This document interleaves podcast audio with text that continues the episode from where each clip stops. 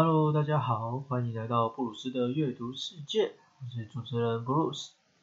嗯，今天要来分享一本算是比较心理关联性很高的书，而且作者的学派是比较传统的，就是走精神分析路线。那这个对于一般人来说，真的会非常困难。我自己在读这本书的时候，也常常脑袋会卡住一下。我不是说内容不好，表达不好，不是说它比较容易需要让人家透呃经过思考。那记得我先前有做市场问卷调查的时候啊，有得到过这样的回复。对于书目治疗没有兴趣，因为只想要读自己有兴趣的书。为什么想要讲这个呢？因为我觉得读自己感兴趣的书绝对是很重要的。但是生命是由很多很多面向构成的。哦，如果你要说你只想要读自己感兴趣的书，那是不是可以解读你不感兴趣的书其实是你害怕面对的内容呢？哦，当然这只是一个我个人的想法。我尊重每个人的想法跟价值观，也不敢说我自己的东西跟分析就一定很好。况且我是希望大家可以用比较深入浅出的方式来了解阅读跟心理学咯。今天的这本书，女儿是吸收妈妈情绪长大的，我想应该很容易判断这本书适合什么样的人阅读。哦，最优先的当然是女儿了。哦，毕竟没有妈妈就不会有自己，所以全世界的女儿都可以考虑看看这本书。再来就是有妈妈呃有女儿的妈妈咯，哦，毕竟书名讲的就很清楚了。呃有儿子的妈妈来看这本书，你看到的内容跟分享还是会有一些些差别的。另外就是我个人建议，有女儿的爸爸也很适合看。你可以看看你的枕边人对待女儿的方式，跟女儿的反应是怎么样。在这边，我想要再多说一点，为什么我想要选择分享这本书？哦，其实这本书是我一个朋友跟我分享的，嗯，这个原因是比较不开心的，呃，主要是因为他跟他女儿之间的状况并没有很好，哦，所以就去找了这本书来看。那听到了朋友的分享之后呢，我想说，那我也去找来看一看，哦，因为我觉得这个议题应该是蛮直接，而且就是很容易啊，嗯，家里只要有小孩的话，反正生出儿子或女儿就是二分之一嘛，是吧？然后就是我自己看完之后啦，居然虽然觉得内容蛮生活化，但很生硬。呃，值得参考实用哈，不过应该还是需需要经过消化，所以就想说，那透过我来跟大家分享看看哦。另外就是这本书的内容其实很丰富，含金量超级高，所以也会分成两集来跟大家慢慢聊。接下来就让我们来开始吧。首先呢，我想要先用几个词来串起整本书的内容，包括投射、匮乏、创伤跟真正的内容。嗯，前面有提到作者的背景跟学派是精神分析。如果你对于精神分析比较没有概念的话，可以先把这几个词就是呃放在放一下，对。哦，所以你在阅读的时候呢，这本书就会一直提到这几个名词在出现。那我自己觉得不能说这样的风格跟走向不对，因为这蛮因人而异的嘛。但也因为有人觉得不是什么事都要往这些方向走，才会去发展出其他的学派。但如果你是很喜欢精神分析的话，我这里面它包括提到了所谓的弗洛伊德，然后荣格，还有拉冈。拉冈这个学派其实在一般人的观念里应该是比较没有听到，对，但作者有提到这个部分也蛮多的。OK，那就是你很喜欢精神分析的话，这本书应该是可以慢慢品尝。那如果你是一般民众，或者是比较喜欢其他学派的话，我觉得你在阅读的时候就不用太在意文字的使用，你可以比较轻松的去看待作者的分享跟案例分析。在这里面呢，我觉得或多或少都可以找到很多社会大众常见的状况。所以如果你愿意把自己丢进去的话，然后来检视自己的状况，我觉得说不定有些事情你可以在这本书里面找到新的答案跟感觉。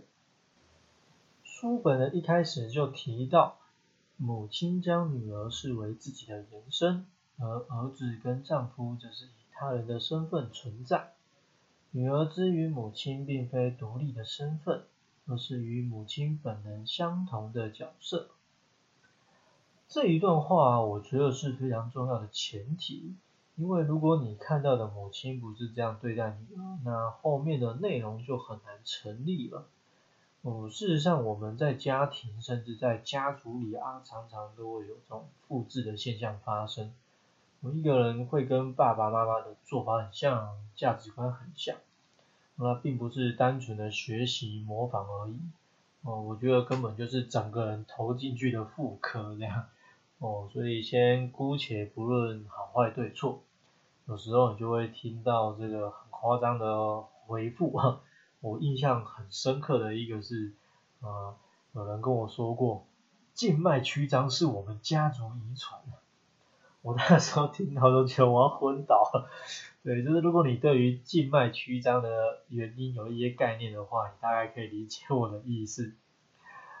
呃，说到复制这件事情啊，之前都有讲过，文字跟语言都会有这个暗示的效果。其实我们身体行为，我觉得也可以有具备这样的条件哦，所以不一定是因为崇拜某人，但你就是默默的被影响了样。被过去魔掌完全控制的人生令人难以忍受，所以追悼的行为必须发生。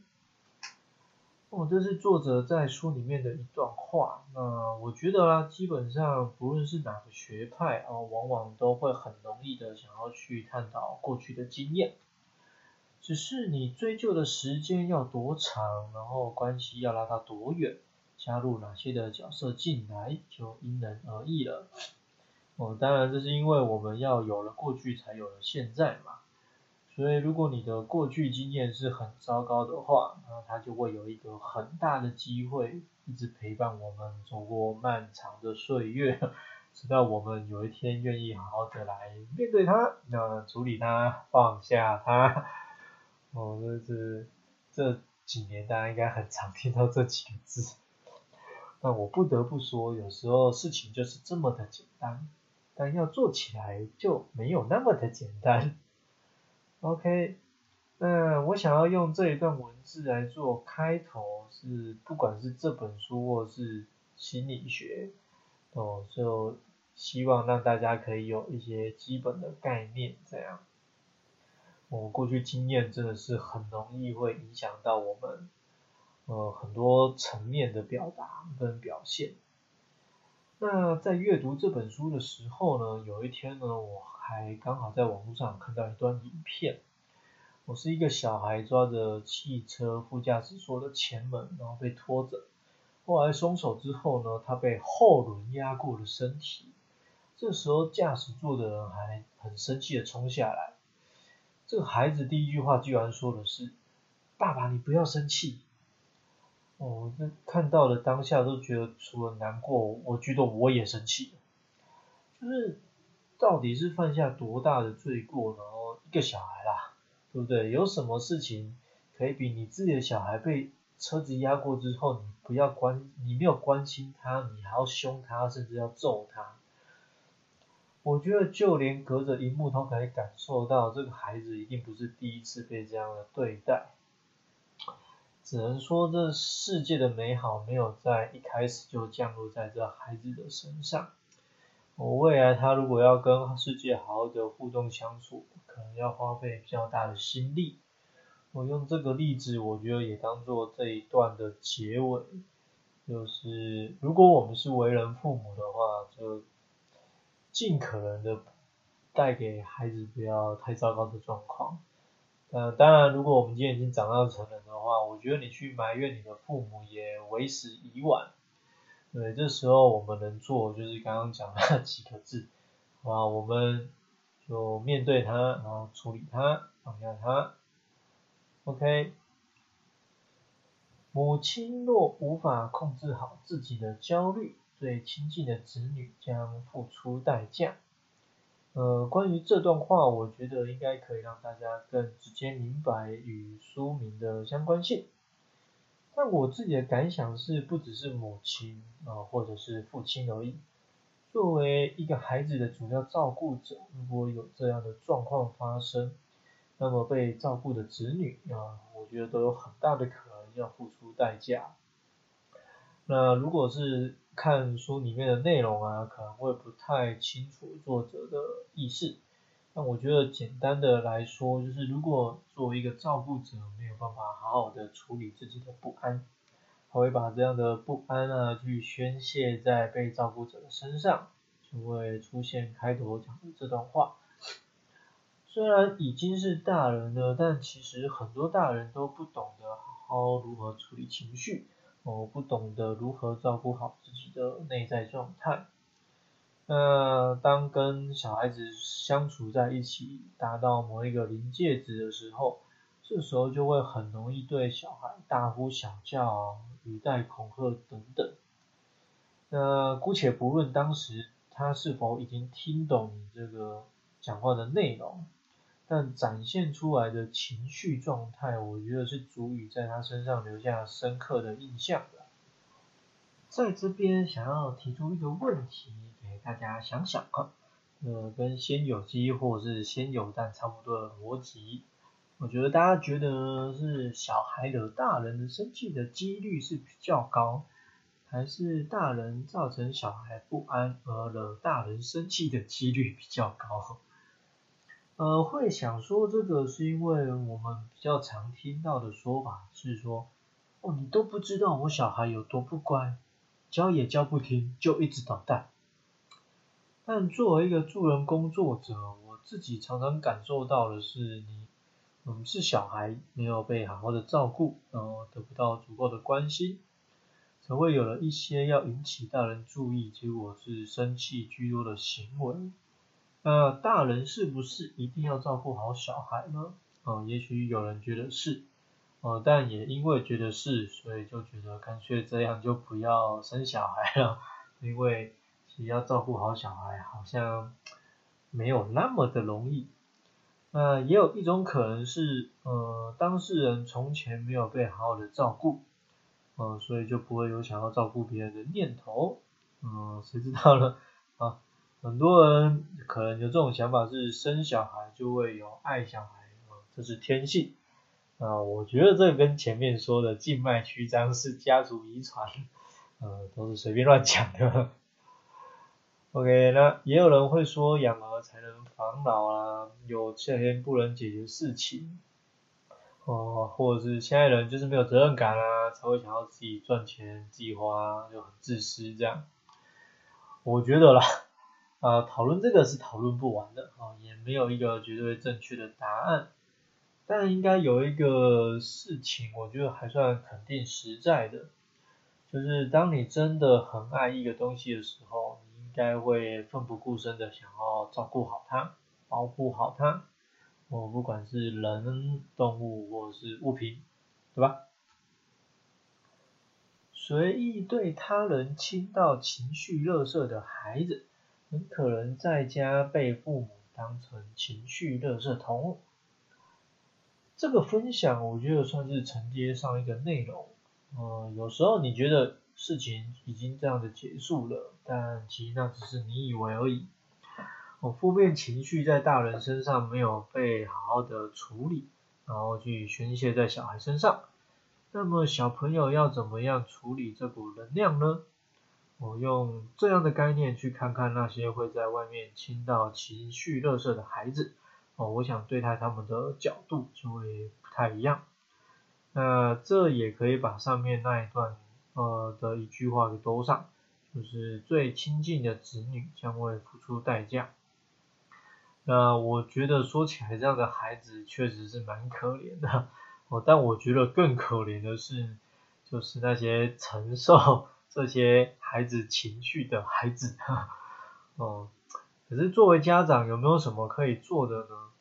很多人觉得送小孩去学校就是为了学习啊，是为了学习，然后适应团体生活。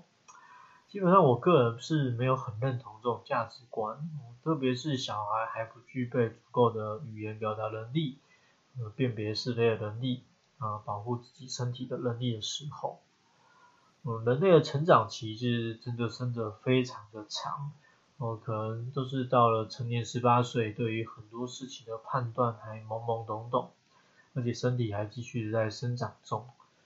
所以作为家长，如果只是自己不知道怎么带小孩，啊，说为了赚钱跟小孩更好的未来跟生活环境，找这些理由就把小孩丢去学校，然后你也没有打算用心关注他的话，这样的孩子其实并不见得会让人家比较放心。哦，所以说到这边，大概可以越来越想得到，啊，为什么现在都不想生小孩了？要来分享今天最后一个观点了，啊，也是我觉得非常非常重要的观点啊。他人的目光正是从他人眼中看见自己的目光，嗯，听起来有一点老舍哈。说到认同啊，基本上我们都是透过别人来认识自己，但认识跟认同是不一样的哈。从出生开始，长辈给了我们自己一个名字。然后开始教导我们各式各样的事情，生活起居，然后技能学习，哦，之间我们逐渐学会的累积在身上的，构成属于我们的世界啊，也就是我们在跟别人介绍自己的时候，我们对于自己的认识，然后也好让别人来认识我们。但认同是寻求一种被看见，也就是我们的所作所为是希望得到别人的支持。那在书本里面呢，作者有提到说，有许多专家说，请跳脱他人的目光，难道大家不想跳脱吗？那到底要怎么跳脱呢？要跳脱什么呢？听到这些话，真是让人感到疑惑。哦，我觉得这段话讲的太好了，就很多鸡汤已经不是毒鸡汤哦。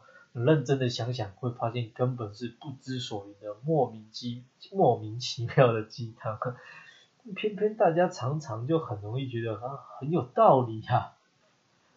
OK，那那么到底要怎么解决这个情况呢？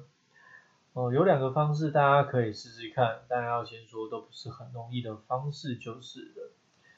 第一个我觉得是比较重要的，就是视他人为他人。自己为自己，我要做到就是可以判断状况，你是为了别人而做，还是自己发自内心想要这么做？哦，我觉得这是比较好入门理解的概念。嗯，很多时候我们是为了迎合别人做的，那就没有办法达到这个方式。那第二个方式，我觉得是大人可以好好做的，就是去好好的善待孩子。那用“好好”两个字可能比较抽象，但我觉得已经是最容易理解的。哦，我们可以想一下自己有没有，就是好好的对待孩子。哦，你是边忙其他的事情在陪伴他，还是漫不经心的陪伴他，是敷衍式的陪伴他？哦，这些都会让小朋友没有办法好好感受到，然后进而去学习到自己的模样。我所以回到书名跟前面分享的，我想要来做一个结论，就是你对待孩子的态度，那么他就越可能长成你所塑造的那个样子。今天的分享到这边呢，老实说，才分享了大概书本的三分之一左右，而且是截取我觉得比较常见的内容来分享。事实上，真的要分享每一篇的内容，我觉得也不是不行。但要这样的话，成立读书会的形式应该会比较实在。哦，所以如果你有这样的希望跟需求，哦，欢迎留言跟私讯给我。当人数比较多的时候呢，或许可以尝试开实体课程或是现场课程。我让有兴趣的大家可以更加好好的阅读内容。我特别是像这样的内容，其实真的很需要消化、理解，然后身体力行的去操作。下一集预告，还是要跟大家继续分享这本书的内容啊，呃，后面还有很多很多值得大家见习，甚至好好思考的内容。那么在听完今天的分享之后，如果你觉得有兴趣的话，可以先去预约来看，或者是等我跟你来聊聊。是 Bruce，下次见喽。